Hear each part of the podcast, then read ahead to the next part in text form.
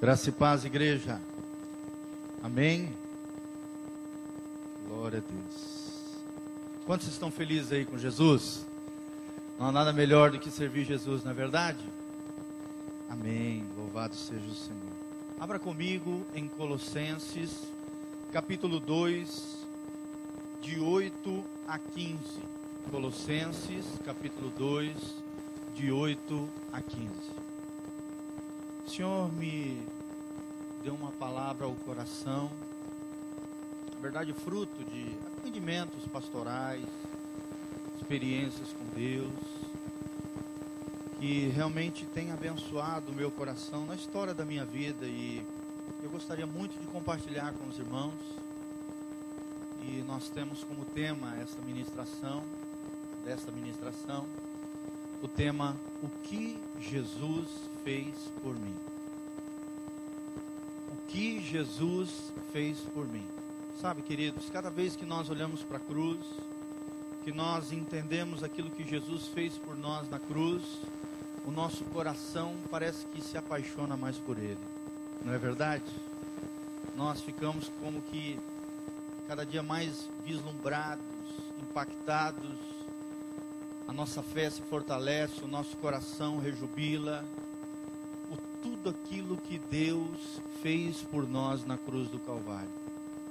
E aqui nesse texto, Paulo, de maneira poderosa, gloriosa, teve uma revelação daquilo que Jesus fez lá na cruz, através da, do ato de se oferecer como sacrifício vivo na cruz do Calvário por mim e por você. Deus fez uma série de coisas com relação à nossa vida espiritual, com relação à nossa posição ao coração de Deus, com relação a demônios, a Satanás, a tudo aquilo que fizemos, deixamos de fazer e, e aquilo que Jesus fez por nós na cruz do Calvário. Por isso é muito importante, amados, nós entendermos o triunfo de Cristo na cruz. Porque o triunfo de Cristo na cruz é o nosso triunfo. Amém? Ali ele venceu Satanás, ali ele venceu os demônios. Onde Satanás achou que havia vencido, na verdade ele foi derrotado ali. Aonde parecia ser, sabe, o culminar da, da vitória do pecado sobre a humanidade, pelo contrário, ali foi o triunfo de Cristo sobre o pecado. E o nosso triunfo também sobre os nossos pecados. Amém? Então é muito importante nós estudarmos sobre a salvação, sobre a obra expiatória de Cristo Jesus, sobre tudo aquilo que Jesus fez por mim e por você. Porque cada vez que temos esse vislumbre, essa, essa visão do sacrifício de Jesus, nós temos uma visão maravilhosa do amor de Deus. Amém? E é sobre isso que nós vamos falar, sobre os nossos pecados, as nossas ofensas com relação a Deus e tudo aquilo que Jesus fez para dar uma nova oportunidade, uma nova vida para todos aqueles que creem no seu nome. Tudo isso que eu vou falar é para aqueles que têm uma aliança com Jesus, para aqueles que estão caminhando com Deus em arrependimento, em temor do Senhor, debaixo da graça do Senhor. Então eu gostaria que você prestasse bastante atenção. Uma das coisas também que vou falar são, são, é uma lista de pecados que nós fizemos na história da nossa vida, que eu uso dentro do gabinete pastoral, porque muitas vezes chega pessoas ali, sentam comigo, conversam, os demais pastores também, só que talvez respondem de uma outra maneira. E as pessoas parecem que sentem que são boas, que não precisam de Deus, não precisam de Jesus, que está tudo ok. Às vezes ainda fala, né? Eu não fumo, não bebo, não faço mal para ninguém. São pessoas que ainda não entenderam que são pecadoras, que carecem da graça e da glória de Deus. E aí eu uso esse material, são duas folhinhas que nós usamos como roteiro de confissão, arrependimento, não para jogar a pessoa para baixo, não para expor o seu, o meu, o nosso pecado, é, de maneira que nos coloque para baixo, mas de maneira que a gente possa perceber que nós não somos tão bons quanto nós pensamos que somos e que Deus é maravilhoso conosco, mesmo quando percebemos que somos pecadores e que merecíamos o inferno. Amém? E esse texto de Paulo fala sobre isso. Vamos ler juntos então? Colossenses 2, de 8 a 15. Eu vou ilustrar de diversas maneiras, de algumas maneiras bem práticas, para que você possa entender aquilo que nós lemos neste texto, ok? Então preste bastante atenção, não, não, não fique com sono, não, sabe, não esqueça lá fora, esqueça problemas, preste atenção naquilo que Deus vai falar aos nossos corações nessa manhã. A Bíblia diz: Tende cuidado para que ninguém vos faça presa sua, por meio de filosofias e vãs sutilezas, segundo a tradição dos homens, segundo os rudimentos do mundo, e não segundo Cristo. Porque nele, Cristo, habita corporalmente toda a plenitude da divindade. Estás perfeitos nele, que é o cabeça de todo principado e potestade, no qual também estáis circuncidados com a circuncisão não feita da mão, no despojo do corpo dos pecados da carne, ou seja, a circuncisão natural que os judeus faziam, o prepúcio, mas pela circuncisão de Cristo, diz o Senhor. Sepultados com Ele, ou seja, com Cristo, no batismo, nele também ressuscitastes pela fé no poder de Deus, que o ressuscitou dentre os mortos, e quando vós estáveis mortos nos pecados e na incircuncisão da vossa carne, vos vivificou juntamente com ele, perdoando-vos todas as vossas ofensas. Havendo riscado a cédula ou escrito de dívida que era contra nós, nas suas ordenanças, a qual de alguma maneira nos era contrária ou era contra nós, ele atirou do meio de nós, cravando-a na cruz, e despojando os principados e potestades, se referindo a demônios, os expôs publicamente, e deles triunfou em si mesmo. Amém? Vou repetir novamente, pelo menos o versículo 14 e 15. Havendo riscado o escrito de dívida ou a cédula que era contra nós, nas suas ordenanças, a qual de alguma maneira nos era contrária, tirou do meio de nós, cravando-a na cruz, e despojando os principados e potestades, ou Satanás e seus demônios, e todas as hostes da maldade, os expôs publicamente e deles triunfou em si mesmo. Amém? Então aqui fala, querido, de tudo aquilo que Jesus fez por mim e por você na cruz do Calvário. É como se Paulo fosse arrebatado, e provavelmente foi uma coisa gloriosa, cheio do Espírito Santo, ele tivesse um vislumbre de tudo aquilo que aconteceu no mundo espiritual no momento em que Cristo morreu naquela cruz. Amém? Fabinho, pode, pode aumentar um pouquinho o teclado, tá? Ele vai fazer um fundinho aqui pra gente enquanto a gente está ministrando. Amém? Isso, isso aí.